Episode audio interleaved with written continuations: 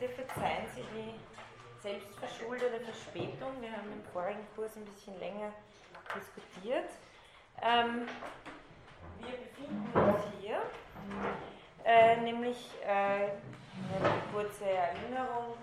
Äh, das letzte Mal haben wir den, Recht, den Rechtsbegriff und das Rechtsprinzip uns vorgenommen, dass beides mit dem Zusammenstimmen der Willkür des einen mit der Willkür des anderen nach einem allgemeinen Gesetz der Freiheit funktioniert.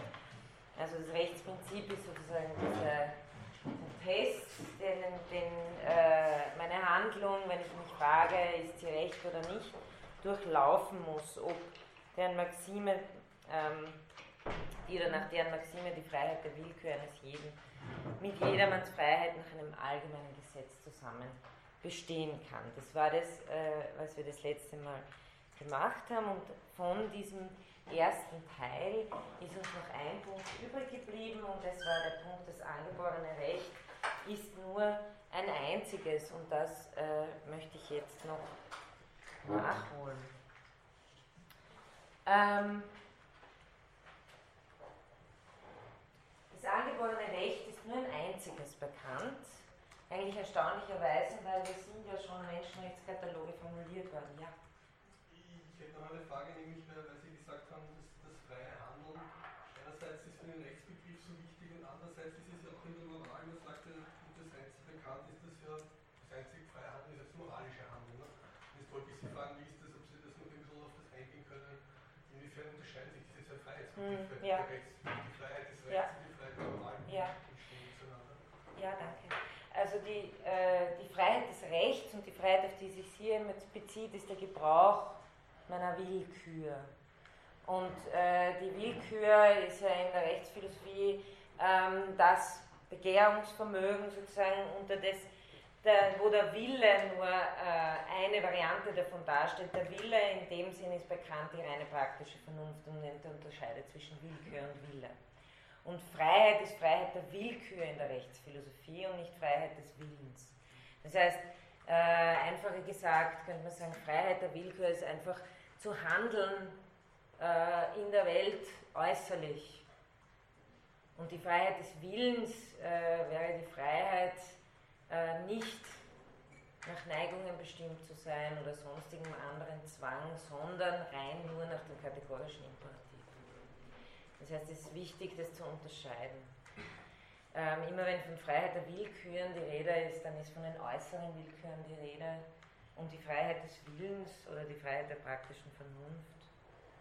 Die moralische Freiheit wäre also die andere Seite, die aber, das haben wir ja, hat auch hoffe, dass das rausgekommen ist, jetzt nicht primär angesprochen ist im Rechtsbegriff, sondern es geht wirklich um die Freiheit der Handlungsmächtigen, ja, die äußere Freiheit des Handelns. Soweit?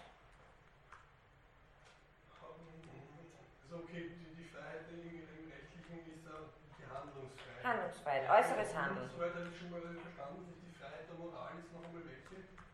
Freiheit, äh, indem mein Wille durch die Vernunft bestimmt wird.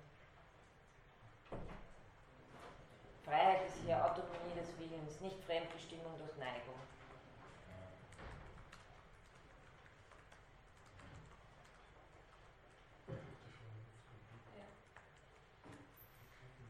Also geht es darum, äh, nach welcher Maxime handeln Sie und wie wird die bestimmt und die soll nach der Vernunft bestimmt sein bei der Freiheit des Willens. Aber es ist für uns jetzt wirklich äh, am wenigsten relevant. Relevant ist eigentlich nur diese äußere Freiheit.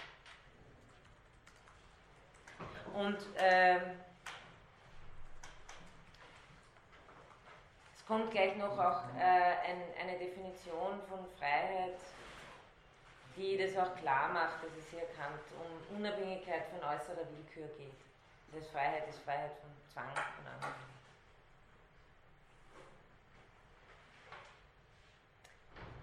Okay. Gut. Dann ist das Recht, also das angeborene Recht, was ist noch mehr Recht? Recht bekannt ist das Vermögen, andere zu verpflichten. Und man unterscheidet im klassischen Naturrechtslehren auch das angeborene Recht, das ist einfach das natürliche Recht, das Menschenrecht, und äh, das erworbene Recht, das sind Rechte, die man zum Beispiel durch Vertragsschlüsse und so weiter äh, erwerben kann, aber mit denen ich nicht äh, auf die Welt komme. Jetzt sagt Kant ihm, es gibt nur ein einziges angeborenes Recht und das ist das der Freiheit. Also Freiheit, sofern sie mit jedes anderen Freiheit nach einem allgemeinen Gesetz zusammen bestehen kann. Also auch hier habe ich schon die Einschränkung des wechselseitigen Zusammenstimmens. Ist dieses einzige ursprüngliche jeden Menschen Kraft seiner Menschheit zustehende Recht. Also sehr minimalistisch könnte man sagen. Und hier haben Sie nochmal eine Freiheitsdefinition, das sagt er hier auch an dieser Stelle, was er genau darunter versteht. Also das ist jetzt nicht äh, eben die Freiheit des Willens im moralischen Sinn, sondern die Freiheit der Willkür, das ist die Unabhängigkeit von eines anderen Nötigen der Willkür. Das heißt die Freiheit, wie wir sie eigentlich im üblichen Sinn verstehen. Nicht der komplizierte kantische Freiheit als Autonomiebegriff, sondern Freiheit in einem sehr äh, alltäglichen Verständnis.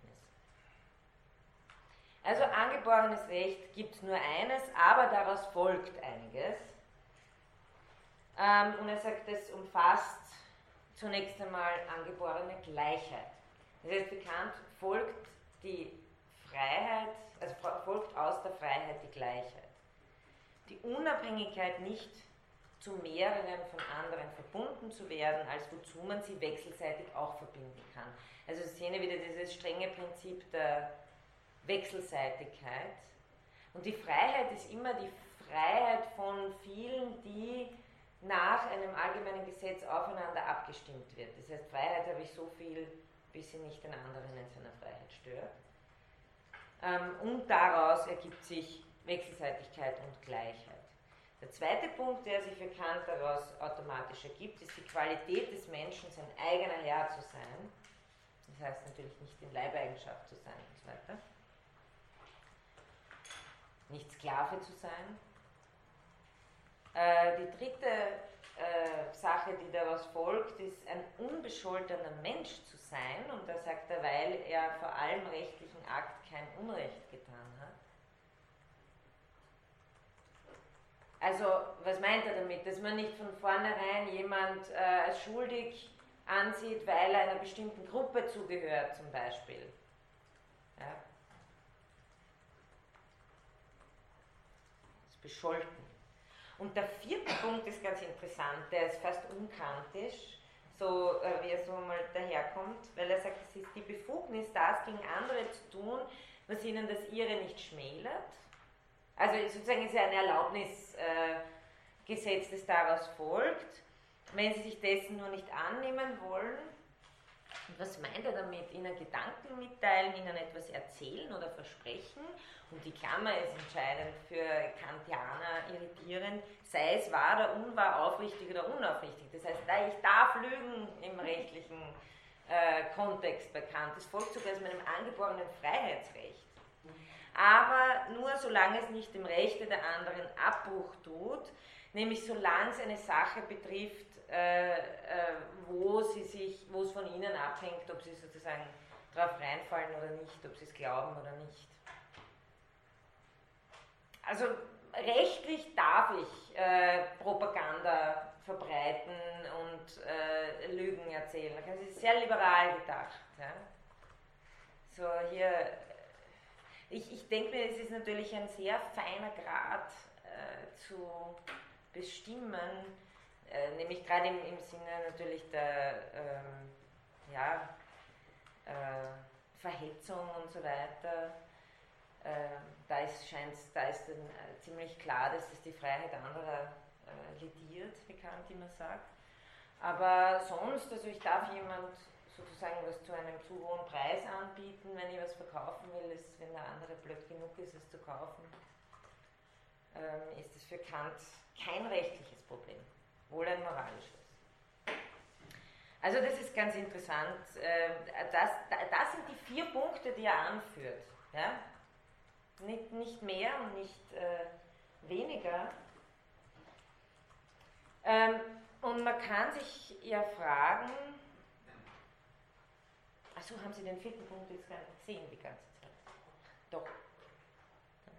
Man kann sich ja fragen, warum entwickelt Kant nicht einen ganzen äh, Grundrechtskatalog, Äh, und warum? Ich meine, diese Schrift des Jahres 1797 wird mit keinem Wort an dieser Stelle weder äh, die Allgemeine Erklärung der Menschenrechte der Französischen Revolution noch die Virginia Bill of Rights erwähnt. Wird nämlich nicht. Das ist doch erstaunlich.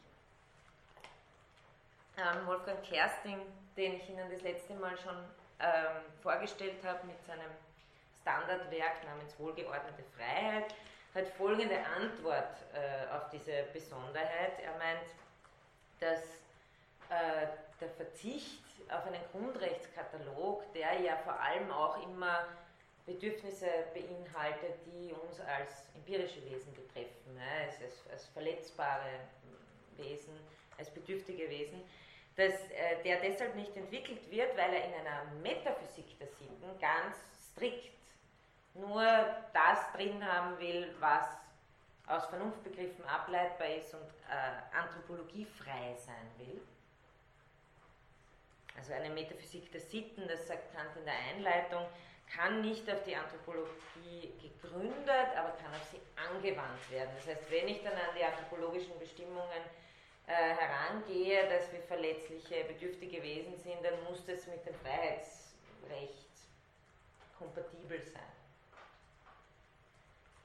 Und ähm, Kerstin fügt dann noch an, dass es Kant eben darum gehe, dass wir Rechte, eben das, weil es ja um Vernunftrecht geht, dass wir Rechte nicht als biologisches Gattungsexemplar besitzen, sondern ähm, Kant es auf der Vernunftnatur aufbaut und auf der in ihr fundierten Persönlichkeit. Also die Würde hat der Mensch bei Kant ganz klar durch seine Vernunftfähigkeit und nicht durch äh, anthropologisch-empirische, also auf dessen, dass wir so eine tolle biologische Gattung sind, die so viel besser wäre als eine andere. Das sind wir deshalb, weil wir Vernunft haben. Entschuldigung, was kann die Vernunft nochmal genau? Die Vernunft ist das Vermögen der Prinzipien, das heißt, durch die Vernunft können, äh, die Vernunft gibt uns die Möglichkeit, äh, das allgemeine Notwendige nicht nur zu erkennen, sondern auch danach zu handeln. Ja, ganz kurz noch. Aber er kannte die Virginia of Rights. Na klar. Und, und also, ähm, ich glaube, ich meine, man darf auch nicht äh, außer Acht lassen, dass ja Kant äh, auch ein großer Fan anfangs der Französischen Revolution war. Aber ähm, eben wie gesagt, diese Schrift ist aus 1797 und da ist das Ganze ja schon nicht mehr so lustig gewesen.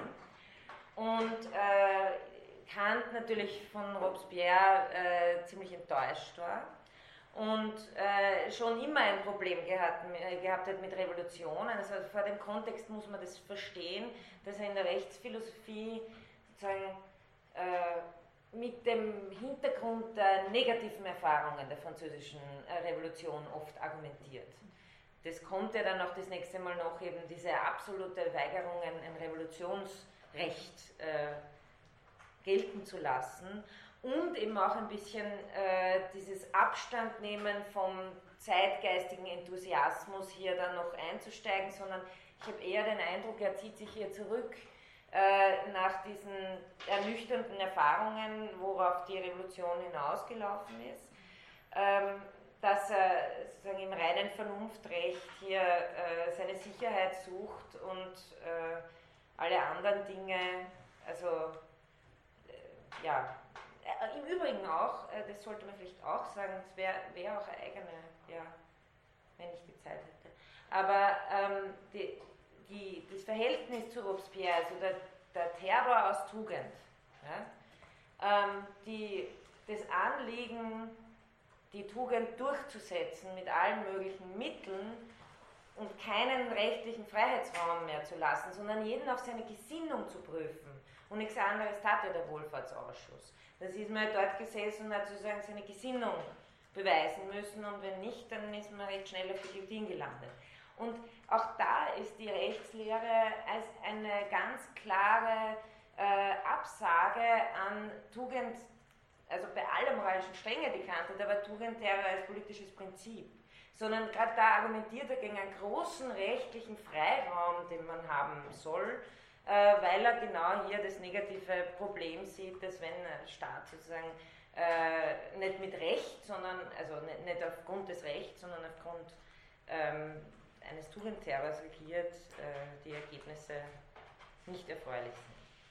Also das, ähm, das stimmt schon, das sollte man im Hintergrund behalten. Also das Schweigen über die französische Revolution hier ist nicht zufällig. Die amerikanische hat ihm wesentlich besser äh, gefallen, aber wahrscheinlich hat er sie dazu entschlossen, überhaupt diese ganzen empirischen Dinge alle rauszufassen.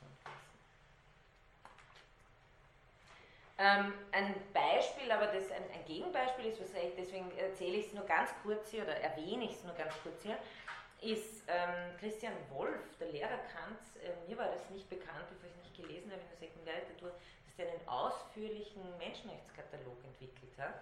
Dafür kennt man den äh, Christian Wolf normalerweise nicht, aber Kersting führt es an. Einen breiten Katalog aus materialethischer Begründung. Und bei Kant ist es natürlich äh, eine, eine Begründung, die wieder rein formal läuft, deswegen äh, ist es nur das Freiheitsrecht.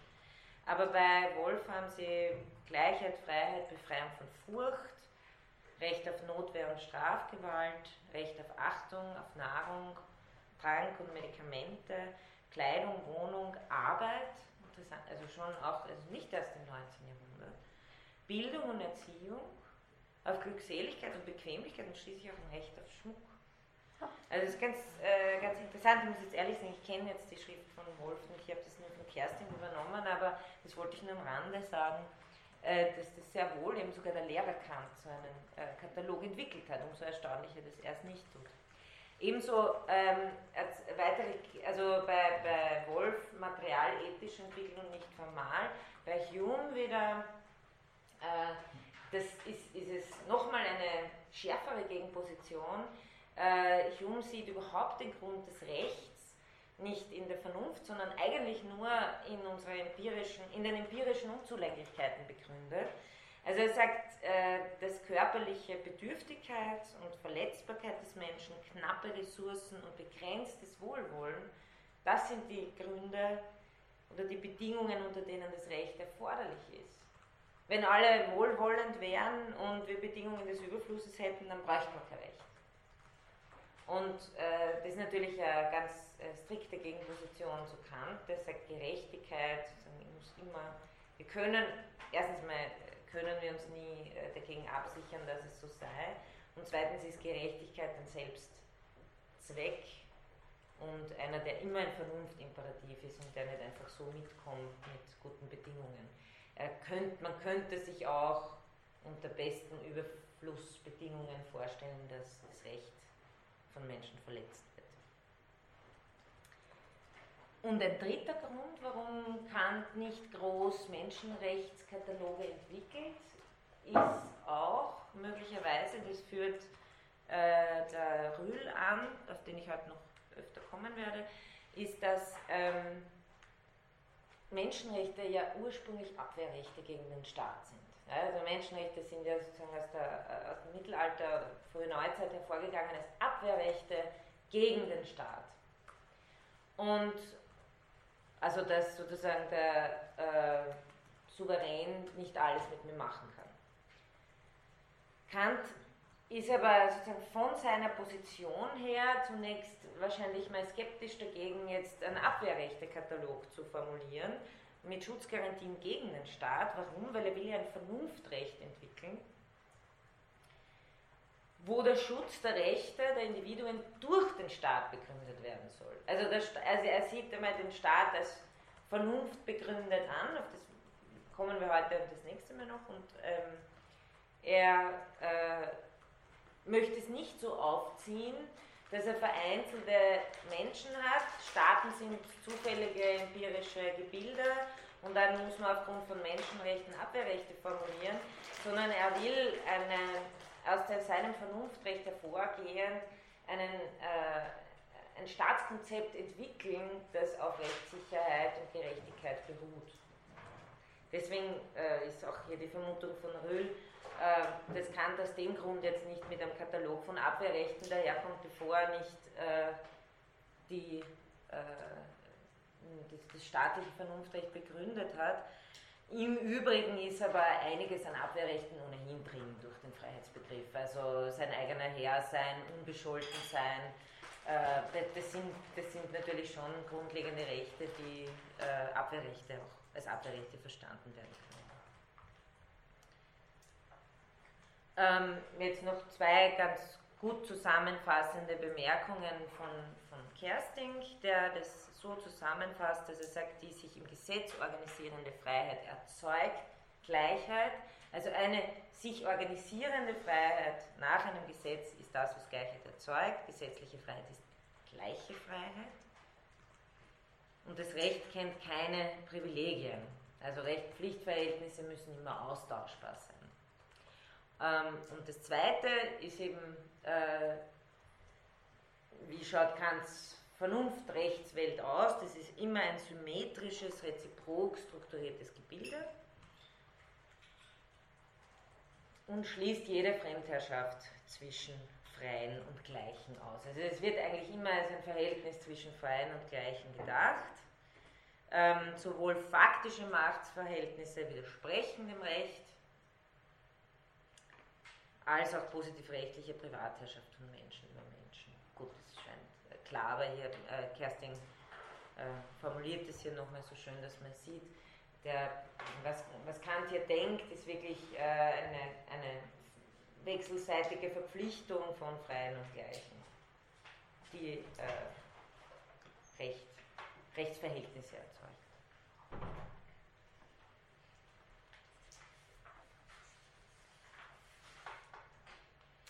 Okay, das zu diesem, es ist im Übrigen auch nur ein ganz kurzer Abschnitt in, in äh, der Rechtslehre, also es äh, fokussiert sich wirklich sehr auf diesen Freiheitsbegriff.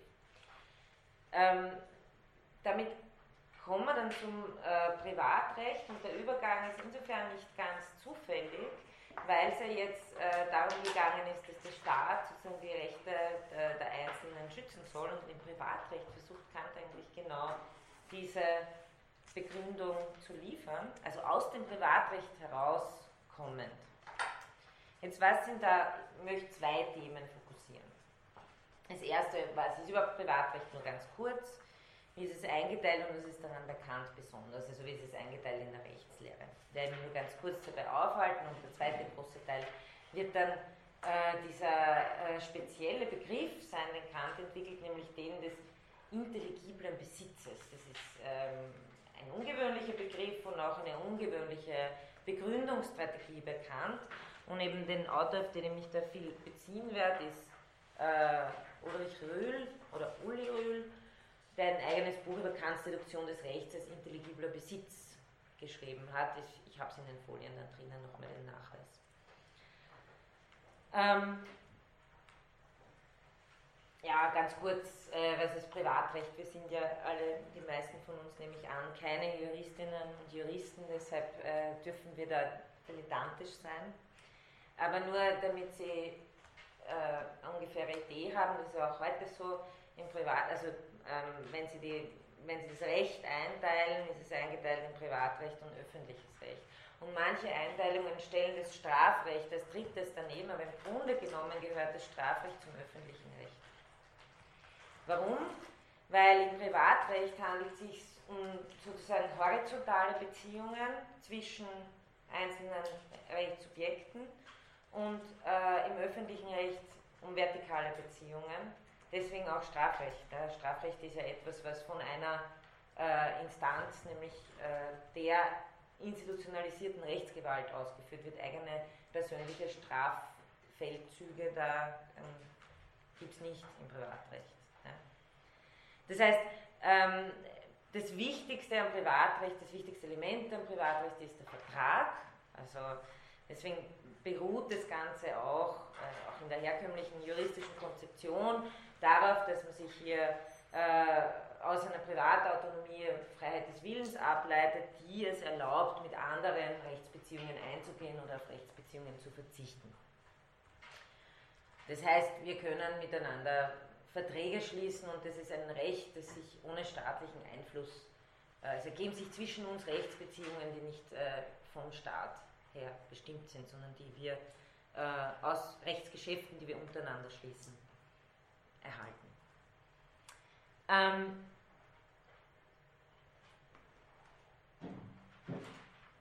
Kant, bei Kant ist es ganz ähnlich, das ist die ganz gleiche Einteilung.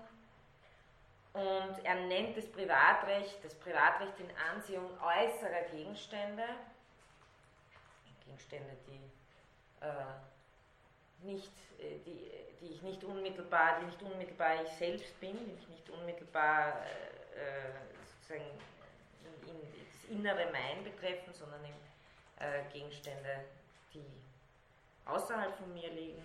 Und er sagt, es ist der Inbegriff derjenigen Gesetze, die keiner öffentlichen Bekanntmachung bedürfen. Und interessanterweise ergibt sich aus dem vernunftrechtlichen Privatrecht Kant die Forderung, in den bürgerlichen Zustand überzugehen. Das ist eigentlich das Hauptthema, das ich behandeln möchte. Privatautonomie, abgeleitet Freiheit des Friedens, ist aber interessensbezogen ne? Ja. Ja, ja, klar. Also da, da geht es wirklich darum, Sie wollen ein Fahrrad kaufen und können das und schließen mit jemandem einen Vertrag. Genau. Ähm, was auch ganz interessant ist, äh, Kant teilt ein in nicht wie in klassischer Weise natürliches und gesellschaftliches Recht, also Recht, das im Naturzustand gibt und ein Recht, äh, das im Gesellschaftszustand ist positives Recht zum Beispiel, sondern in natürliches und bürgerliches Recht.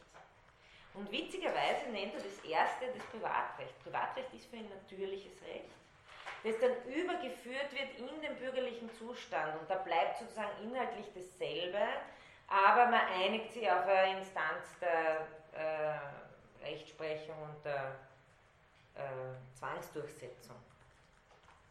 Aber er sieht das Privatrecht sozusagen in äh, im natürlichen Recht angesiedelt. Und er stellt deshalb äh, natürliches nicht gesellschaftlichem Recht gegenüber, weil er sagt, wie Sie bei dem Zitat hier sehen, im Naturzustand ist nicht der gesellschaftliche, sondern der bürgerliche entgegengesetzt, weil es in jenem zwar gar wohl Gesellschaft geben kann, aber nur keine bürgerliche. Also im Naturzustand kann es sehr wohl Gesellschaft geben aber keine Gesellschaft, die, und das ist für ihn die Definition von bürgerlicher Gesellschaft, die durch öffentliche Gesetze das Mein und Dein sichert.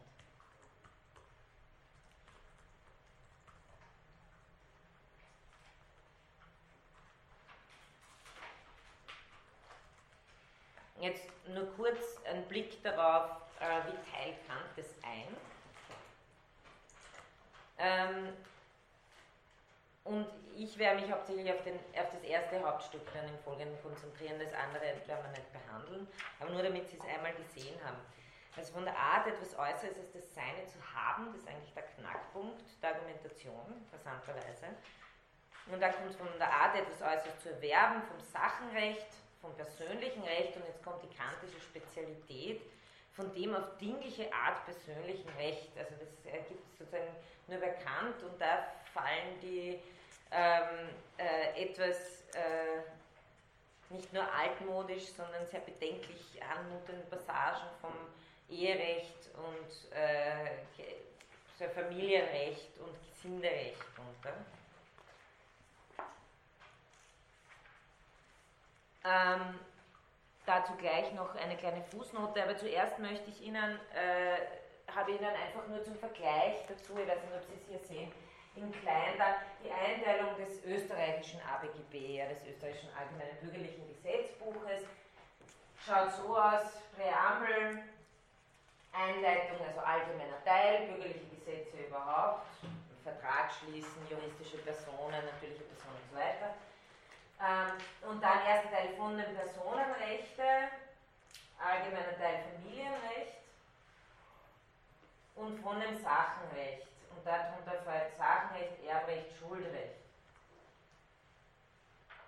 Und von gemeinschaftlichen Bestimmungen, Personen und Sachenrecht. Aber da gibt es äh, diese Sache nicht von auf dienlicher Art persönlichem Recht. Schon habe ich es richtig verstanden, das natürliche Recht ist in dem Sinn kein Vernunftrecht.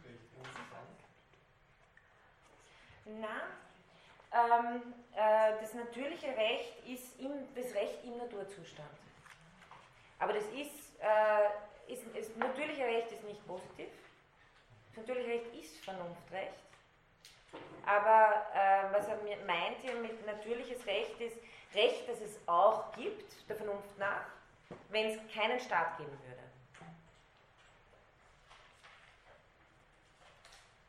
Also der Unterschied ist hier zwischen natürlichem Zustand und bürgerlichem, Naturzustand und bürgerlichem Zustand. Und Kant sagt, ja, es gibt im Naturzustand ein natürliches Recht und das ist ein Vernunftrecht. Ja? Das Vernunftrecht ist doch frei von Interessen, haben wir gesagt, oder?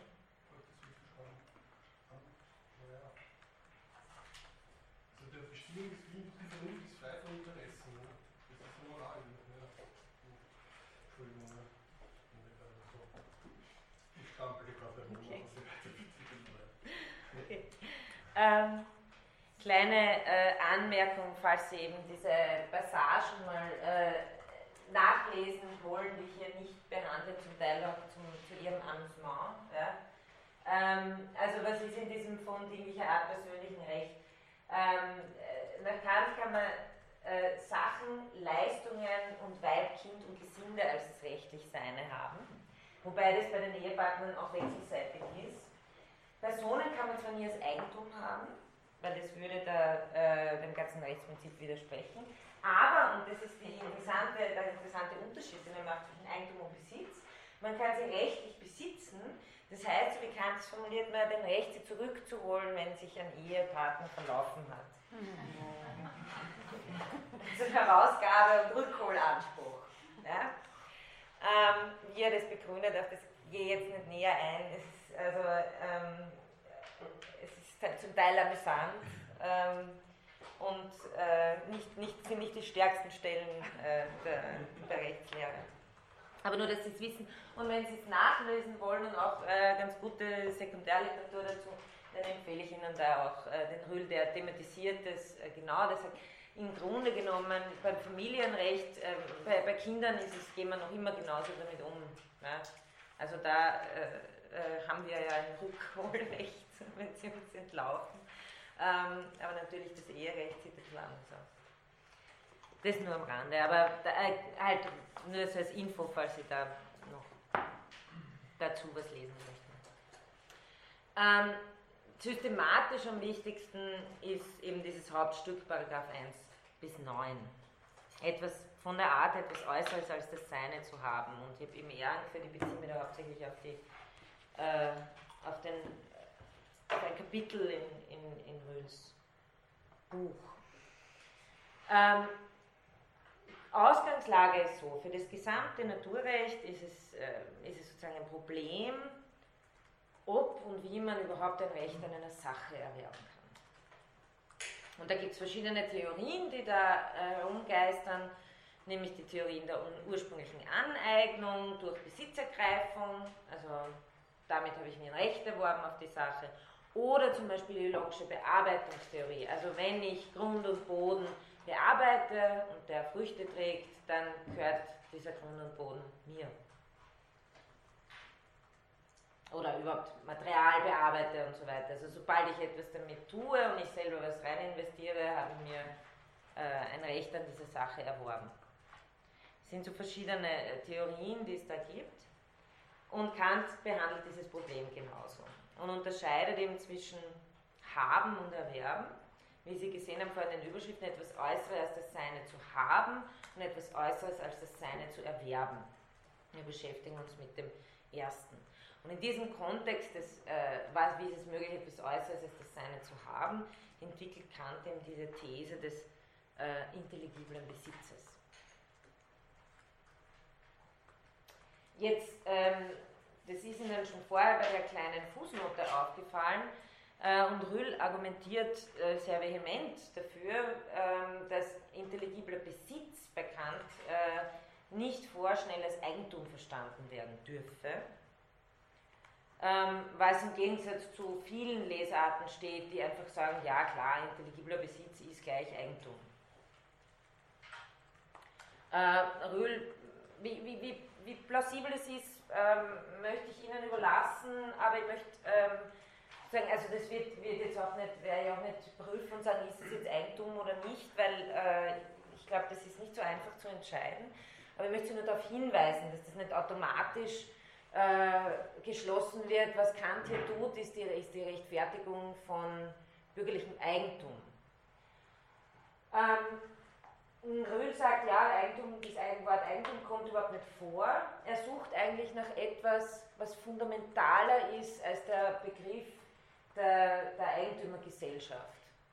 Also Privateigentum, der bürgerlichen Gesellschaft des Privateigentums. Röhl sagt, nein, was Kant hier sucht, ist in Wirklichkeit eine fundamentalere Geschichte, durch die sich äh, der Übergang in den bürgerlichen Zustand begründen lässt.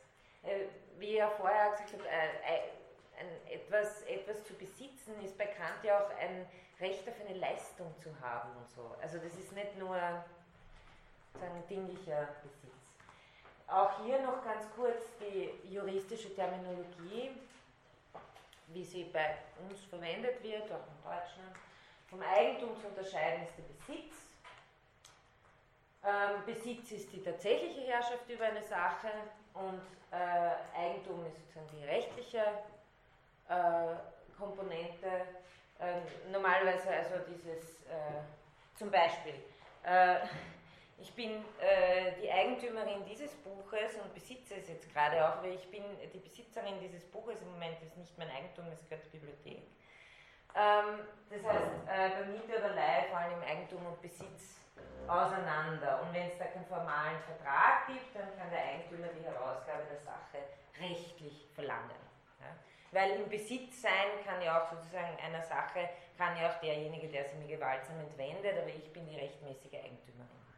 Das heißt, so wird es äh, im, im, im äh, juristischen verwendet, der Unterschied zwischen Besitz und Eigentum. Und Kant redet interessanterweise, obwohl er die Terminologie natürlich kennt, redet interessanterweise vom intelligiblen Besitz. Darauf macht Rühl aufmerksam. Er könnte ja einfach sagen, er macht den klassischen Unterschied zwischen Eigentum und Jetzt ähm, die Frage, die vielleicht seltsam anmutende Frage ist für Kant, was bedeutet es, etwas Äußeres, äh, einen etwas äußeren Gegenstand zu haben? Und äh, das macht er in einem stufenweisen Begründungsverfahren, das Rühl ganz schön aufschlüsselt nach drei Fragen. Also mal ganz langsam. Was heißt es, dass ein äußerer Gegenstand mein oder dein das ist diese alte naturrechtliche Formulierung meum tuum, ja? das deine, das meine, das mein, dein. Was bedeutet, das, was bedeutet es, dass ein äußerer Gegenstand mein ist? Es bedeutet, dass ich den Gegenstand habe. Okay. Zweitens, was bedeutet es, dass ich einen äußeren Gegenstand habe? Es bedeutet, dass ich ihn besitze. Und dann, dritte Frage, und was heißt es, dass ich einen Gegenstand besitze? Und da ist erkannt dann, ah, im Begriff des Besitzes liegen zwei Bedeutungen, nämlich der physische und der intelligible Besitz und das macht einen entscheidenden Unterschied. Und die Argumentation läuft in die Richtung, dass wir diesen, äh, dieses Rechtsprinzip eigentlich nur dann sinnvoll anwenden können, wenn wir von intelligiblem Besitz sprechen. Beispiel physischer, intelligibler Besitz. Ähm, empirischer, er sagt da physischer oder empirischer Besitz. Also was ich gerade, wo ich gerade Gewalt äh, darüber habe. Wenn man eine Sache in, die Hand, in der Hand hält, auf ihr sitzt oder sie in anderer Weise mit physischer Gewalt gegen Übergriffe verteidigen kann. Also das Pult gehört jetzt mir, wenn ich mich gerade beim Klammern uns verteidigen kann. Empirisch heißt hier für Kant, der Besitz ist sinnlich wahrnehmbar. Können sehen, dass ich dieses Pult besitze. Ähm, dagegen, also wir, und, und nochmal in der Klingel eh schon die Glocken, empirische Welt. Ja? Sinnliche Welt, Besitz, ein sehr konkreter sinnlicher Begriff. Der intelligible Besitz in Kontrast dazu ist nicht sinnlich wahrnehmbar, heißt es, dass es so ein extrem abgehobenes Vernunftkonzept. Kant gibt uns dafür ein Beispiel, ähm, um zu zeigen, dass das gar nicht ist. Also dass wir eigentlich, eigentlich alltäglich mit dem Begriff des äh, intelligiblen Besitzes umgehen. Beispiel, im Naturzustand lässt ein Bauer seinen Holzpflug auf dem, auf dem Feld zurück, geht zu seiner mehrere Kilometer entfernten Behausung und legt sich schlafen. Und die, dann ist eben die Frage, die Kant stellt, äh, die geht eben schon genau in die Richtung äh, des Rechtlichen. Jemand kommt am Feld vorbei und nimmt den Pflug mit. Frage, wird der Bauer dadurch geschädigt, wie er mal sagt, lediert. Ähm, und da sehen Sie ja schon, dass er, wie er den Begriff des, also das Intelligible, intelligible Besitz ist das, das rechtlich meinen. Das rechtlich meine ist dasjenige, womit ich so verbunden bin, dass der Gebrauch, den ein anderer ohne meine Einwilligung von ihm machen möchte, mich ledieren würde. Also so äh, umgrenzt einmal äh, den Begriff, dass er sagt, das ist das wäre das, was rechtlich meines ist. Der andere würde sozusagen meine Gebrauchsfreiheit dadurch verletzen. Jetzt müssen wir begründen, weil die meisten von uns, glaube ich, würden antworten, ja, dem Bauer geschieht ein Unrecht, wenn ihm jemand den Flug wegnimmt. Das geht aber nicht, wenn Sie den Begriff des physischen Besitzes haben. Dafür müssen Sie schon den Begriff des intelligiblen Besitzes haben. Ähm, also begründet muss werden, warum soll sozusagen das meine Freiheit so litieren, dass es einer wechselseitigen Einschränkung bedarf. Wie kann ich vernunftrechtlich gerechtfertigt sagen, dass hier ein Unrecht jemand geschehen ist, dem eine Sache entwendet wird, wenn er sich von ihr entfernt hat. Also wenn man diese Art von Urteil fällt und sagt, ja, hier ist ein Unrecht geschehen, der Flug ist weggenommen worden, äh, das plädiert den Bauern in seinen Freiheitsgebrauch auf unannehmbare, auf unannehmbare Weise, dann und äh, nur ein kleiner Hinweis dazu, das, das ist irreführend, aber Kant äh, formuliert es jetzt mal selber so, dass es ein Band gibt zwischen äh, dem Bauern, der zu Hause schläft, und seinem Flug, das am Und seinem Flug, äh, der am Feld steht. Also ein unsinnliches Band.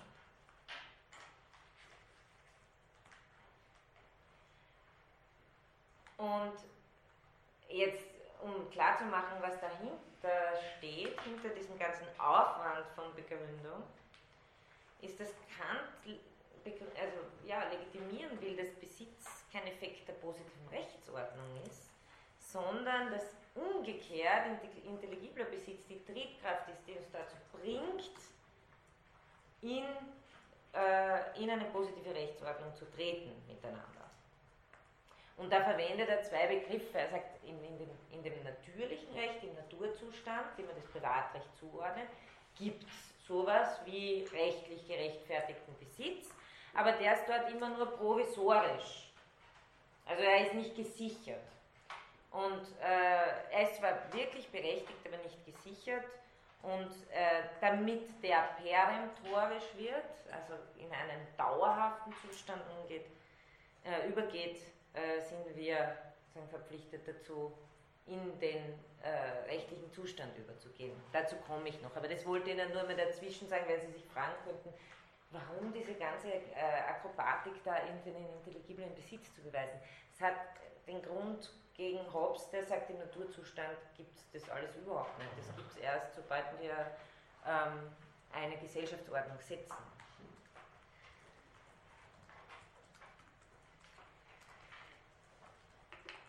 Also, ähm, Sie haben ja vorher gesehen, dass Kant dieses rechtlich meine so definiert, dass er sagt, das ist das, durch dessen Gebrauch durch einen anderen äh, meine Freiheit verletzt werden würde. Oder eben umgekehrt, also es gilt ja immer wechselseitig. Also das heißt, Kant führt den Begriff der Verletzung ein und verknüpft ihn mit dem rechtlich meinen. Wenn jetzt aber Besitz nur physischer Besitz wäre, dann könnte mich sozusagen, äh, könnte so eine Verletzung im Fall jetzt des Flugs gar nicht eingetreten sein. Es wäre nur in dem Sinn möglich und interessanterweise nennt es aber dann Kant nicht den äußeren Gegenstand, wenn mir jemand den Apfel aus der Hand reißt. Ja, das ist so sehr, das nennt er dann das innerlich meine, weil das betrifft wirklich meine unmittelbare Freiheit. Das heißt, das Äußerliche ist für ihn schon etwas, zu dem ich ähm, nicht unmittelbaren Zugang habe. Aber wir würden alle sagen, ja klar, natürlich, jemand, der mir den Apfel aus der Hand reißt, das ist äh, unmittelbares äh, Unrecht. Aber der Nächste, der dem wieder den aus der Hand reißt, dann ist dem Unrecht geschehen. Also man könnte nie, es, es würde sozusagen nie zu einem, zu einem ähm, stabilen Rechtsbegriff führen. Also wenn, wenn Besitz nur physischer Besitz wäre.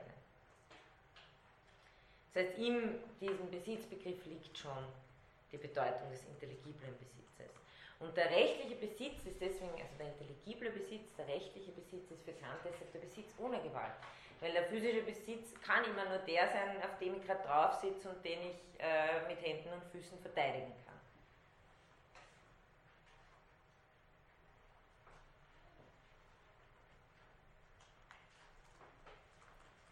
Und jetzt zu dieser falschen Fährte von vorher geht es beim intelligiblen Besitz wirklich darum, dass da ein Band zwischen mir und der Sache ist. Nein, weil wir haben ja im Rechtsbegriff gesehen, äh, es geht immer nur um das Verhältnis zwischen Menschen, also zwischen Personen. So rechtlicher Besitz bezieht sich darauf, wie Sie und Sie und Sie und Sie sich zu dieser meiner Flasche verhalten und nicht, dass ein Band zwischen mir und dieser Sache besteht. Das heißt, Besitz ist eines, ein, auch ein wechselseitiges Freiheits- äh, Ergebnis. Und jetzt haben wir das erste Mal sozusagen einen Fall, wo Kant versucht, dieses abstrakt formulierte Rechtsprinzip, das wir das letzte Mal gehabt haben, mit dem Zusammenstimmen der Willkür, anzuwenden. Also, nur die Maxime der kann Geltung beanspruchen, wonach die Freiheit der Willkür eines jeden mit jedermanns Freiheit nach einem allgemeinen Gesetz zusammen bestehen kann. Und dann wird geprüft. Und interessanterweise ist ja bei Kant immer Maximenprüfung Folgenabschätzung. Das heißt, kann ich so eine Welt vernünftig wollen, wenn ich das durchgehe? Wenn ich jetzt sage, okay, es gibt nur physischen Besitz und nur bei physischem Besitz, sozusagen nur, nur physischer Besitz ist, ist, ist rechtlicher Besitz. Gerechtfertigter Besitz frage ich mich, okay, was bedeutet das für die Bedingungen friedlicher Koexistenz und der Konsistenzbedingungen einer Freiheit? Und Kant argumentiert dann so, dass er sagt, also wenn es nur physischer Besitz ist, dann ist das, wenn, wenn nur physischer Besitz, wenn es nur physischen Besitz gäbe und der wäre die Grundlage von privatrechtlichen Verhältnissen, überhaupt von rechtlichen Verhältnissen, dann äh, ist es vernunftwidrig. Warum? Äh, und mir scheint, da sind zwei Gründe im Spiel.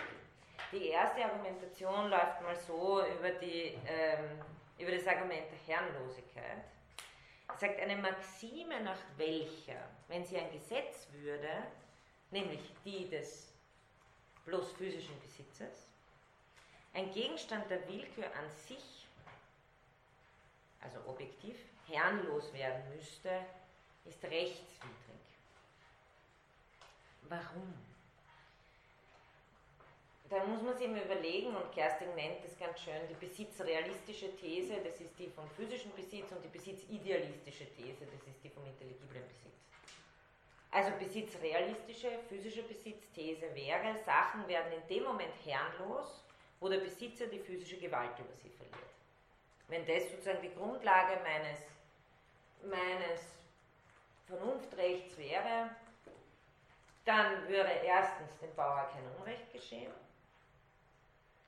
und zweitens äh, noch drastischer, äh, wenn eine Sache herrenlos wird, dann kann jeder, der vorbeikommt, über sie verfügen, wie er will und nämlich gerechtfertigt, rechtmäßig. Das heißt, wenn sie gerade nicht zu Hause sind, kann jemand ihre Wohnung rechtmäßig niederbrennen. Also es berechtigt sie zu zerstören, die Sache weil sie ist herrenlos. Und nach Kant ist sozusagen diese besitzrealistische Maxime führt auf äh, absoluten Widerspruch. Das kann man vernünftig unmöglich wollen, rechtswidrig. Man könnte sagen, das ist eher so eine Folgenabschätzungsthese eigentlich. Man sagt, das ist äh, unmöglich unmöglich zu wollen. Äh, es hat aber schon auch noch ein bisschen äh, ähm, Vernunftrecht oder sagen wir theoretischere Komponente auch das Argument. Kant sagt, äh, wenn die besitzrealistische Maxime gelten würde, dann würde die Freiheit, sich selbst des Gebrauchs ihrer Willkür berauben, des Gebrauchs nämlich in Bezug auf was? Eines Gegenstandes der Willkür. Dadurch, dass sie brauchbare Gegenstände außer aller Möglichkeit des Gebrauchs setzt. Also da sehen Sie, da wird es dann schon abstrakter, da geht es nicht darum, dass äh, sozusagen Wohnungen verbrannt werden können, wenn man mal kurz nicht da ist, sondern es geht darum, dass ich im Vernunft, und da haben wir jetzt den Unterschied zwischen empirisch und eben vernunftrechtlicher Denkbarkeit. Im Vernunftrecht geht es darum, dass ich mir denken können muss, wie sich fair sozusagen, äh, wie, wie sich Besitz im wechselseitigen Nicht-Ledieren äh, organisieren kann. Das heißt, es muss etwas sein, was ich vernunftrechtlich, was ich durchspielen können muss.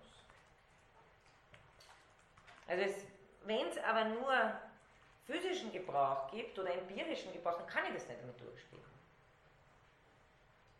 Weil ich müsste jedes Mal immer nachschauen, aha, jetzt gehört es dem, jetzt hat dem, der das gerade aus der Hand gerissen, jetzt ist da, jetzt ist dort und irgendwie, also ich, ich könnte sozusagen dieses äh, Rechtspostulat oder das Rechtsprinzip an einem Besitzbegriff, der nicht intelligibel ist, überhaupt nicht durchspielen.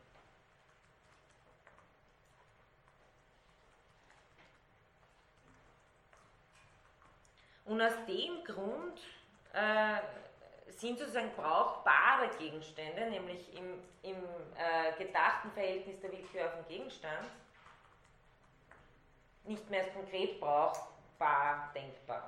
Ja, das ist, also ich meine, wie, wie, wie stichhaltig Sie das im Endeffekt äh, beurteilen, überlasse ich Ihnen. Aber die Stoßrichtung des Arguments geht darin, dahin, dass man sagt, man muss wechselseitig Besitzverhältnisse denken können, aber wenn ich jedes Mal auf empirischen Besitz rekurrieren muss, dann kann ich diese Wechselseitigkeit überhaupt nicht denken. Ja. Mir scheint es aber fast so, so ein bisschen so, als wenn er ein, ein, einfach das, was wir im Common Sense immer unter Besitz schon verstehen, ausbuchstabiert. Ja, ja.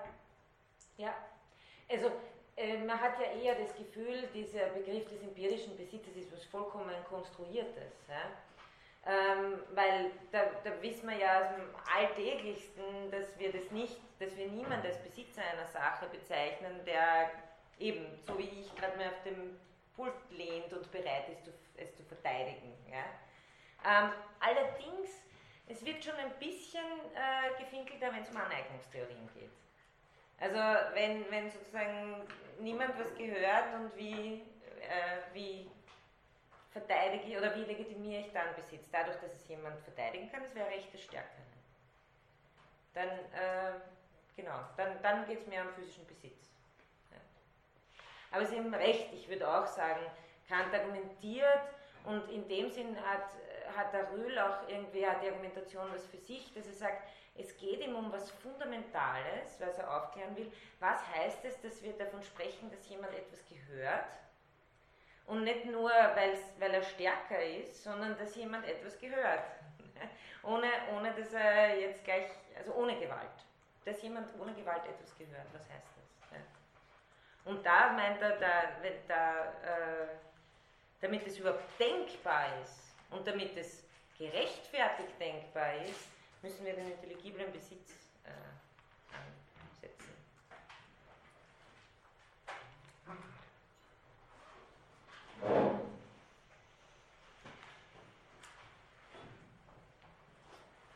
Also äh, schließt er daraus rechtliches Postulat der praktischen Vernunft, also als Antwort auf diese Überlegungen, ja, es ist möglich, einen jeden äußeren Gegenstand meiner Willkür als das meine zu haben. Es ist möglich, das heißt noch nicht, es ist gerechtfertigt, ja, jeden Gegenstand. Aber es ist überhaupt möglich, dass ich äh, rechtmäßig etwas besitze, etwas habe. Dass ich etwas besitze, ohne Gewalt ausüben zu müssen. Und schon Gewalt und äh, Recht und Zwang gehen doch miteinander Hand in Hand, haben wir, glaube ich, irgendwann einmal gesprochen. Ja, ja, aber das sind schon zwei verschiedene Dinge. Ne? Ob Sie sagen, mir gehört etwas, weil äh, ich verteidige es mit Gewalt, dann ist das Recht des Stärkeren. Aber um Recht durchsetzen zu können, darf ich andere zwingen. Das sind zwei verschiedene Ebenen. Um Rechtsverhältnisse, also ich sage, da geht es um Gerechtigkeit, durchsetzen zu können oder äh, relevant machen zu können, darf ich Strafe androhen. Also fast umgekehrt, also es ist fast eine Umkehrung, oder? Nicht weil ich stärker bin, nicht weil ich gewaltvoll bin, habe ich das Recht, sondern weil ich das Recht habe, kann ich oder kann Gewalt angewendet werden. Also, ja. Darf Zwang angewendet werden, ja, genau. Ja, Und nur deshalb. Das habe ich ja eh versucht. Ähm, irgendwie zu, zu thematisieren, dass das natürlich ein Problem ist, bekannt. Aber, aber jetzt bei dem Besitzding wäre Besitz äh, durch physische Gewalt einfach nur Recht des Stärkeren. Das gar kein Recht ist.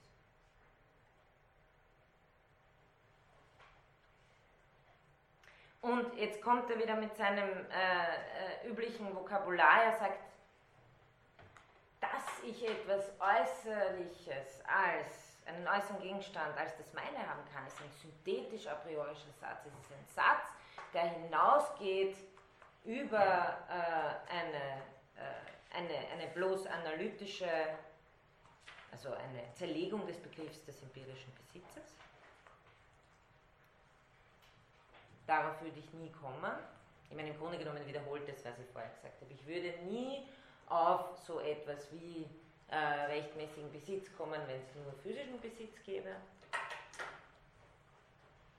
sondern zum Begriff des intelligiblen Besitzes, nämlich dass ich einen äußeren Gegenstand als das meine haben kann, ist durch den Test etwas Neues hinzugekommen.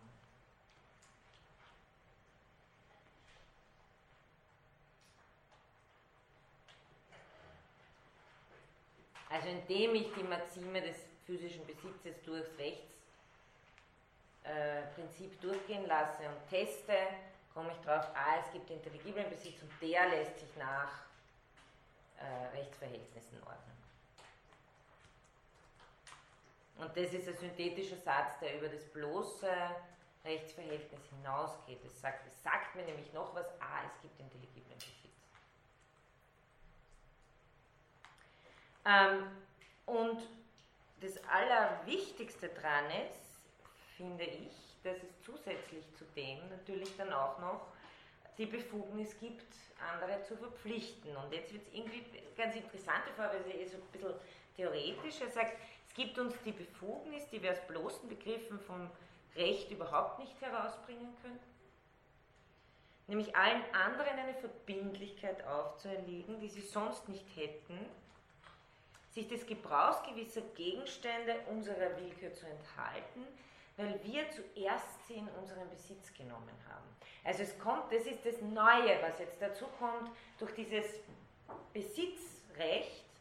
Vorher habe ich einfach nur sagen können, okay, äh, Handlungsrecht, ja, also äh, Absicherungsgemeinschaft der Handlungsmächtigen.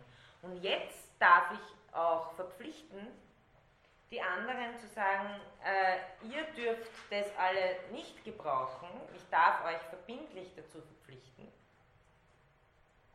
einen Gegenstand nicht äh, zu gebrauchen, weil der ist meiner rechtlich. Das haben wir bis jetzt in dem bloßen Rechtspostulat noch nicht drinnen gehabt. So. Da ist noch nicht um Gegenstände gegangen, nicht um äußere Dinge. Da ist nur um unsere Handlungsmöglichkeiten gegangen. Also was ich so tun kann den ganzen Tag, aber nicht, dass mir etwas gehört. Das kommt jetzt neu dazu.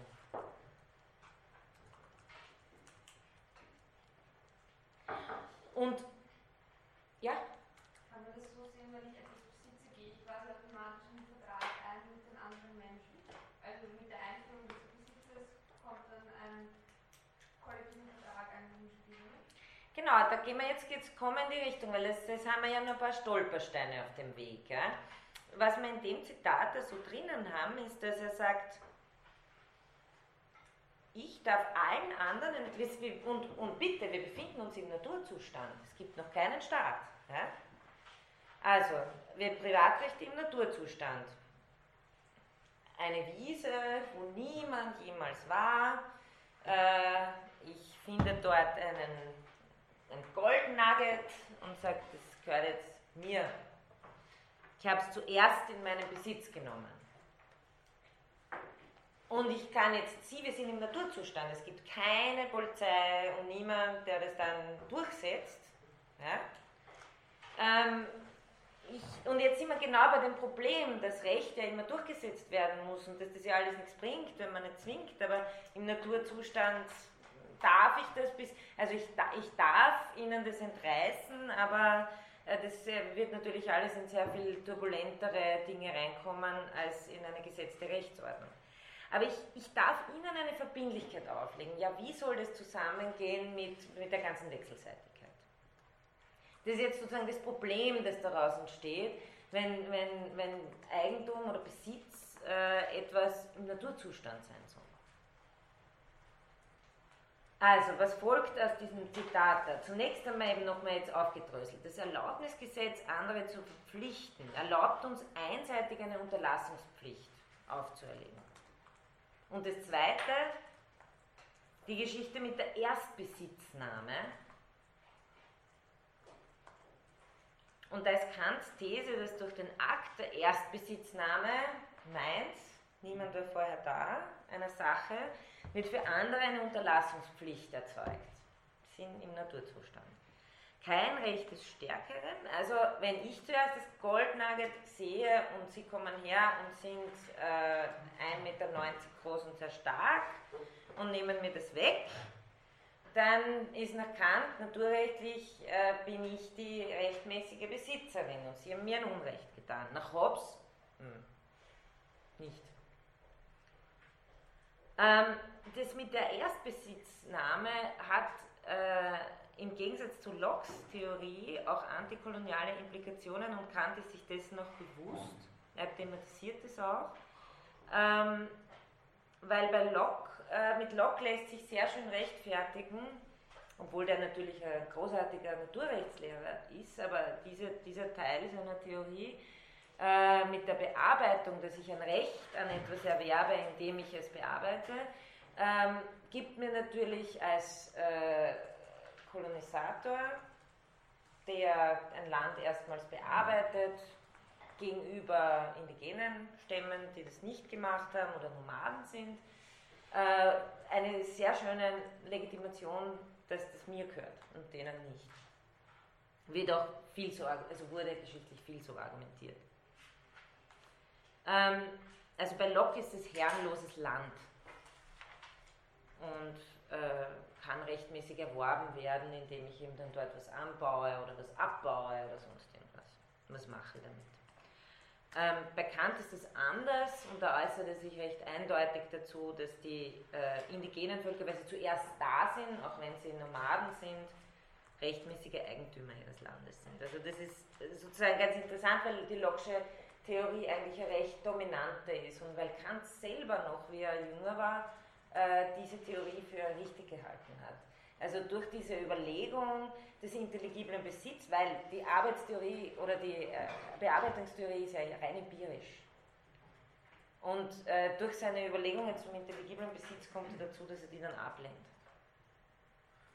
Mhm. Eine Sache aus Interesse, weil ich meine, Kant hat ja auch sehr intensiv Rousseau gelesen. Mhm. Ähm, und da ist das ja quasi diametral gegenübergestellt. Weil diese Idee, dass, dass äh, ich meine, woher kommt das Recht, ne, dass ich einfach was nehme und es ist meins, das stellt er ja radikal in Frage. Und es würde mich interessieren, ob er da die Stellung genommen hat.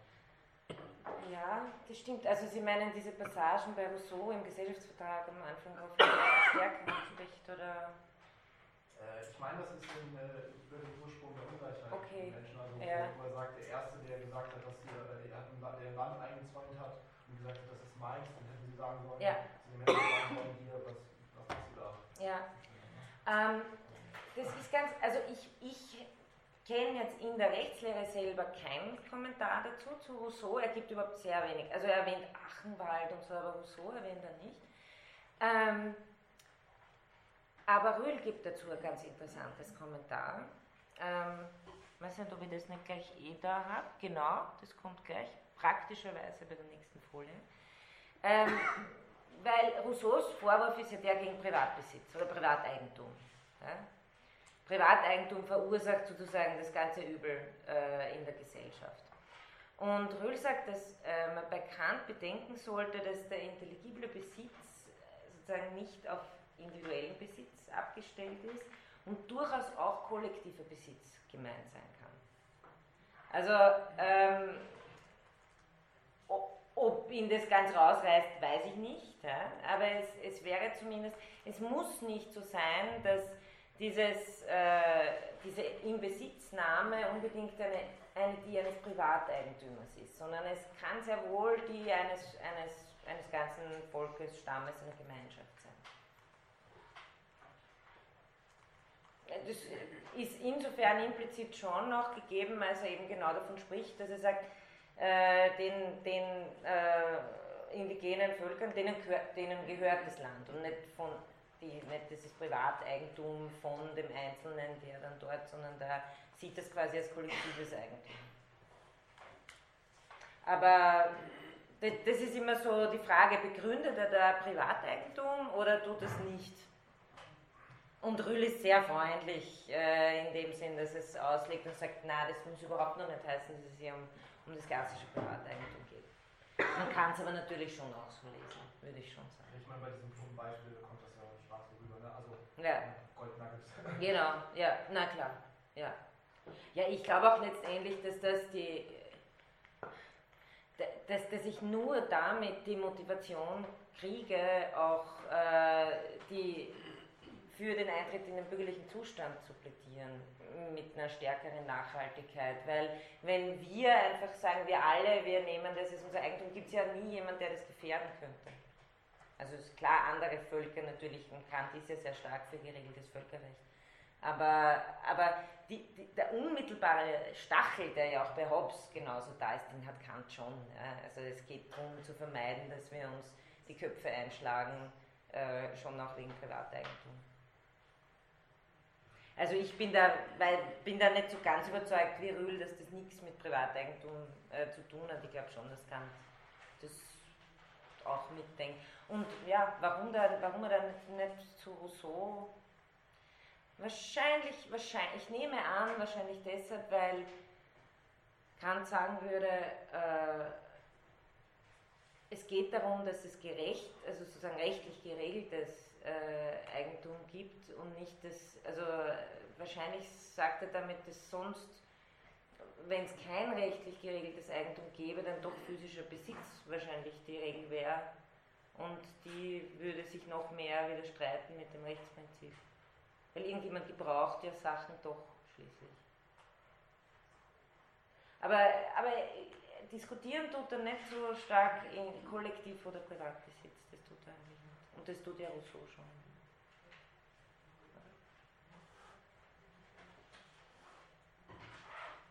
Ähm, was auch ganz interessant ist, ist, dass Kant ja weiß, dass es eine, also er formuliert es ja auch so in dem Zitat, dass es eine Anmaßung ist, wenn der Einzelne im Naturzustand sagt, meines.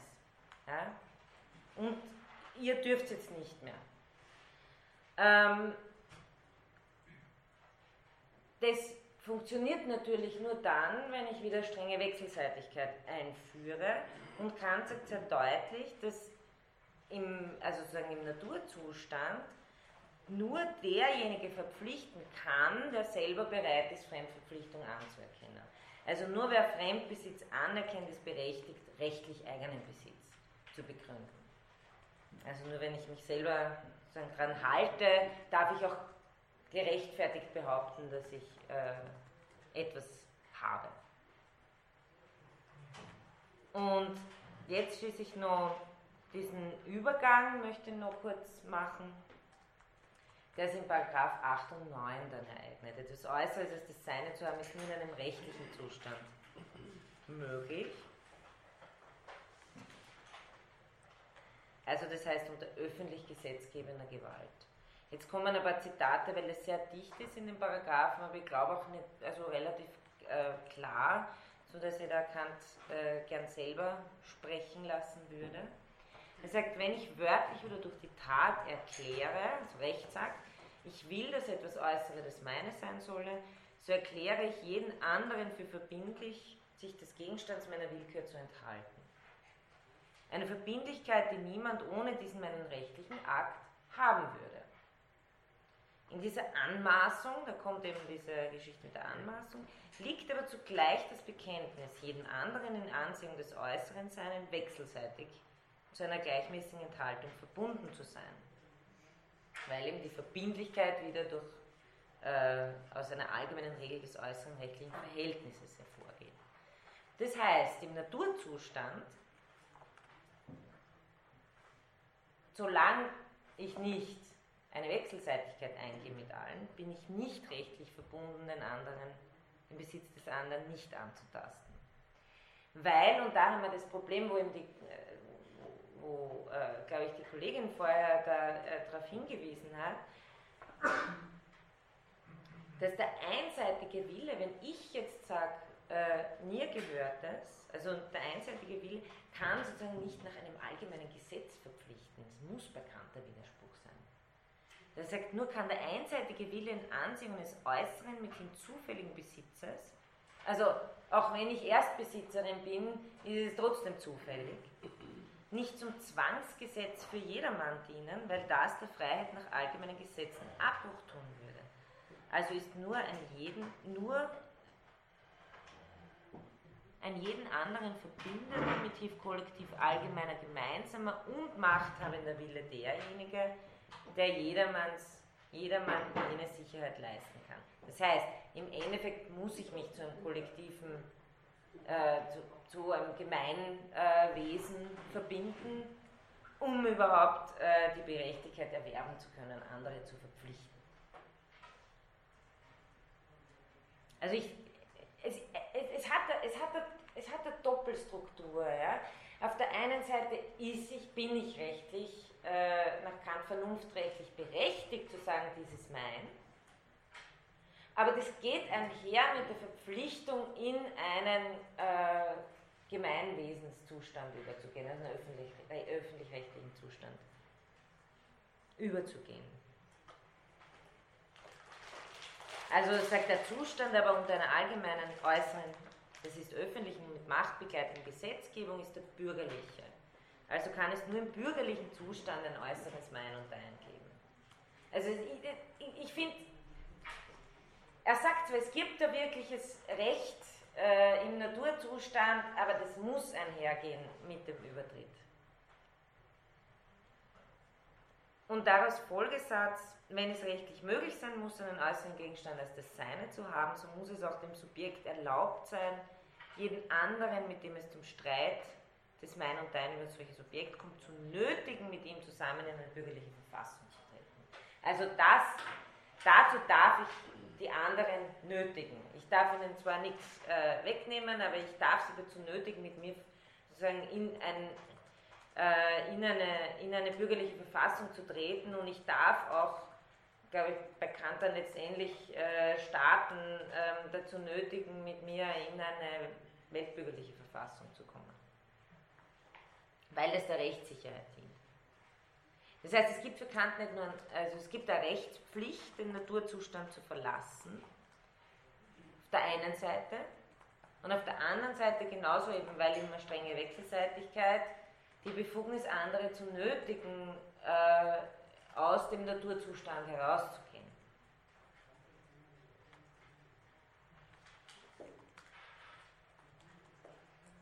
Und das ist doch ein bisschen anders, als äh, wir es zum Beispiel bei klassischen Gesellschaftsverträgen haben, äh, wie bei Hobbes wo ich die anderen nicht nötigen kann, ja, wo ich jetzt keine vernunftrechtliche weder Pflicht habe noch eine Nötigungsbefugnis, sondern wir entschließen uns einfach dazu, ein Gemeinwesen zu gründen, weil es, wie Hobbes das sagt, äh, äh, äh, naturrechtlich, also nach Hobbes ist es einfach instrumentell vernünftig, das zu tun. Nach Kant äh, darf ich den anderen dazu nötigen, das heißt, das ist eine einseitige Nötigungs- und Zwangsbefugnis. Nicht nur, äh, wir entschließen uns jetzt gemeinsam das zu tun, sondern ich darf jeden, der daherkommt und noch nicht dazugehört, sagen, du musst jetzt auch in unsere allgemeine Rechtsgemeinschaft eintreten. Ist auch irgendwo ausgeführt, wie das weiter argumentiert in Richtung weltbürgerlichen Zustand gegenüber den Staaten? Ja, auf das komme ich auch noch. Aber im Grunde genommen ist es im Kleinen wie im Großen. So wie wir im Kleinen äh, uns einander nötigen dürfen, nämlich um Willen der Verwirklichung des Rechtsprinzips und der Gerechtigkeit und andererseits um der Rechtssicherheit willen, äh, in einen rechtlichen Zustand zu treten, also nicht im Naturzustand zu bleiben. Genauso gilt es dann gegen die Staaten, funktionieren quasi dann die Das heißt, große Das Person. wäre dann der Anspruch auf einen globalen Staat sozusagen auch, der den einhergeht. Nein, äh, nein, Kant ist, Kant ist in, es wär, es, man würde sagen, es ist schwer logische Schlussfolgerung ein globaler Staat, aber Ich Kant, mich, wie ihr das vermeidet, weil das, das klingt für mich so. Ja, das aber Kant ist für eine Staatengemeinschaft. Er ist für eine, für eine, Recht, also er ist für eine rechtlich organisierte Staatengemeinschaft la UNO. Das ist sein Konzept. Er will keinen Weltstaat. Aber schon mit übergeordneten Entscheidungsinstanz, oder? Die, halt, also, die über die Staaten entscheiden, oder? oder? Na, die Staaten unterwerfen sich selbst dem, dem, es bleibt die Souveränität schon aufrechterhalten, aber wogegen Kant ist, ist die, ist die wilde Souveränität von Staaten, die ja eben bei, uns, also das, was jetzt stattfindet, ist eh das, was Kant sich vorstellt, natürlich äh, empirisch immer höchst unperfekt, aber dass Staaten völkerrechtliche Verträge schließen. Damit bleiben sie ja souverän, weil sie sind ja diejenigen, die, sie geben es nicht ab, es gibt keine Weltpolizei bekannt. Auch kein Weltgericht sozusagen. Ähm, ne, da werden diese Schiedsgerichte eingesetzt, aber das ist ja auch, was bei uns gemacht wird. Ne? Ja. Aber es geht darum, dass er sagt, die, die Staaten müssen zueinander in eine Friedensordnung eintreten. Und das, letztendlich ist das der Zweck der ganzen Rechtslehre, ne? e ewiger Friede. Ja. Und das beginnt äh, interessanterweise sozusagen über die Argumentation des, dieses Äußeren ein Mein und Dein zu haben. Jetzt äh, noch ein paar äh, Bemerkungen, weil der Vergleich ist nicht uninteressant äh, mit Hobbes. Ähm, ich, ich gehe jetzt mal davon aus, äh, dass Sie das in Grundzügen kennen. Es ist nicht wichtig, das allzu genau zu, zu, zu kennen. Aber bei Hobbes gibt's, wird ein Naturzustand fingiert, in dem äh, die Menschen einander Gewalt antun ähm, und in dem es vor allem keine Rechtsverhältnisse gibt. Also Recht wird erst geschaffen dadurch, dass sich die Menschen zusammenschließen, alle ihre Freiheit abgeben, fatalerweise einem Souverän, und erst dadurch äh, werden Rechtsverhältnisse geschaffen. Im Naturzustand sagt Hobbes, gibt es weder Recht noch Unrecht, das heißt, er verurteilt, verurteilt es ja moralisch nicht, sondern es gibt nur Selbsterhaltungstrieb und äh, der geht meistens äh, nicht sehr gut aus im Sinne von friedliches Zusammenleben. Das heißt, im Unterschied zu Hobbes gibt es bei Kant sehr wohl Recht im Naturzustand und nicht nur faktische Machtverhältnisse. Das heißt, individuelle Rechte werden durch den Staat eher gesichert. Bei Hobbes werden individuelle oder Rechte überhaupt durch den Staat begründet. Also die staatliche Autorität kreiert bekanntes Recht nicht, sie garantiert es bloß. Aber das ist nicht kontingent, sondern weil Recht eben äh, nur dann funktioniert, wenn man äh, eine Zwangsbefugnis hat. Und die Zwangsbefugnis aber eine sein muss, auf die sich alle einigen können und die nicht einseitig geschieht. Deswegen sind wir verpflichtet dazu, in einen rechtlichen Zustand zu treten, in einen öffentlich-rechtlichen. Und da vielleicht noch, ich lasse Ihnen das als Info einfach auf den Folien dazu. Ich habe da einen, einen, ganz interessanten Aufsatz auch gefunden. Ähm, ja, er sagt, Kant sagt er nur, also er sagt es auch gar nicht unähnlich wie Hobbes. Er sagt, im Naturzustand tut man sich nicht unrecht, äh, wenn man sozusagen, wie Hobbes das sagt, dem anderen zuvorkommt. Aber man tut höchst Unrecht daran, im Naturzustand verweilen zu wollen. Das ist bei Kant das bei Hobbes eigentlich nicht. Bei, bei Hobbes ist es unklug. Bei Kant ist es Unrecht. Das ist eben genau dieser Unterschied, den er setzt mit zwischen instrumenteller Vernunft und äh, praktischer Vernunft. Aber da, ich habe da nur einen Aufsatz, ich, ich, ich, gebe Ihnen das einfach zusätzlich dann äh, auf die Folien dazu. Aber das ist eine ganz interessante Argumentation, die da gefahren wird, ähm, wo äh, dieser Dieter, natürlich nicht Dieter, Dieter Höning zeigt, dass inwiefern sich Kant und Hobbes bei diesen Unterschieden, die ich erwähnt habe, ähnlich sind im Vergleich zum klassischen Naturrecht. Das klassische Naturrecht denkt keine subjektiven Berechtigungen auf die Weise, sondern da ist alles immer in einem Kosmos quasi angeordnet und deswegen kann es auch nie diese Clashes geben. Ja. Ich habe bei, bei Hobbes habe ich ein Recht auf Selbsterhaltung im, im Naturzustand, aber das führt quasi auf vollkommen anarchische und, und Unrechtszustände, wobei Hobbes sagt, die gibt es nicht. Aber ich habe dieses subjektive Recht, ich darf immer Selbsterhaltung betreiben. Das gibt es im natürlichen, äh, im, im, Entschuldigung, im klassischen äh, ähm, Naturrecht nie. Weil da geht es immer um einen geordneten Kosmos, um Zwecke an sich selbst und die müssen miteinander sozusagen diese Zwecksetzungen zusammenstimmen. Und dadurch, dass, das, dass die Neuzeit und mit ihm auch Kant, mit dem Besitzrecht, äh, diese subjektiven Rechte anders also stark formuliert und diese Gedanken einer kosmischen teleologischen Ordnung verliert, wird plötzlich das Eigentum so wichtig. Weil im, im äh, Naturrecht äh, wird die Frage nicht beantwortet. Da wird einfach nur gesagt, ja, es gibt das Mein und Dein, aber tatsächlich kann man das nicht begründen. Ja? Weil wenn alle ein Recht auf alles haben, dann hat niemand ein Recht auf irgendetwas. Das ist irgendwie Hobbes Argumentation.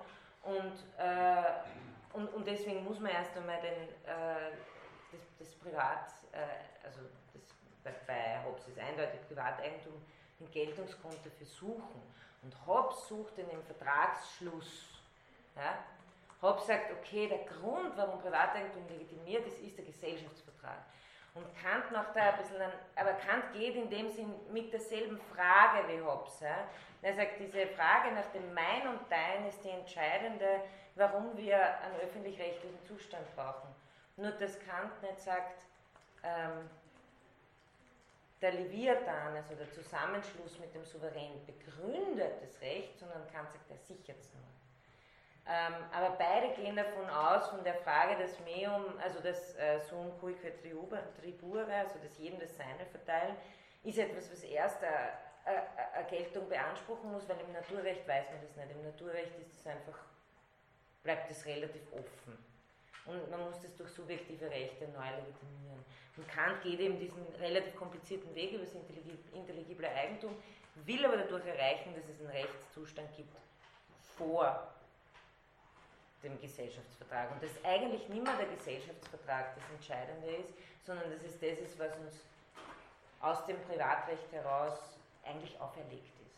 Das heißt bei Kant zuerst Privatrecht, dadurch Verpflichtung zum Gesellschaftsvertrag, bei Hobbes umgekehrt Gesellschaftsvertrag und deshalb gibt es überhaupt Privateigentum.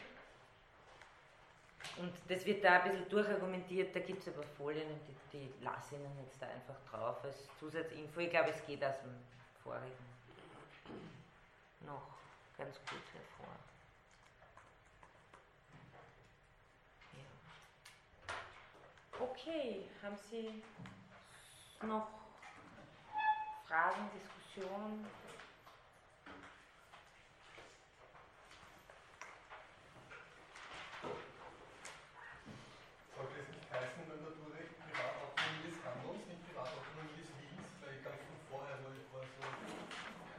Ähm, ich glaube, die Geschichte mit der Privatautonomie, das ist ein, das ist ein Ausdruck aus, dem, äh, sozusagen aus, aus, einer, aus einer juristischen Einführung. Das hat eigentlich nichts mit Kant zu tun. Ich wollte dadurch nur, das ist ganz am Anfang, wie ich davon gesprochen habe, was Privatautonomie ist. Aber es steht, glaube ich, Privatautonomie des Willens, oder? Ja. ja. Das ist, das, ist kein kantischer, das ist kein kantischer Begriff. Das steht so im Gesetzbuch ja, oder, oder das steht so in äh, Einführungen äh, ins bürgerliche Recht. Es gibt eine, eine, eine private Autonomie des Willens und dadurch sind wir berechtigt, miteinander Verträge zu schließen. Lassen Sie sich nicht verwirren durch, die, durch das. das ist, äh, deswegen habe ich es aber in, klein, in Kleinschrift. Sozusagen.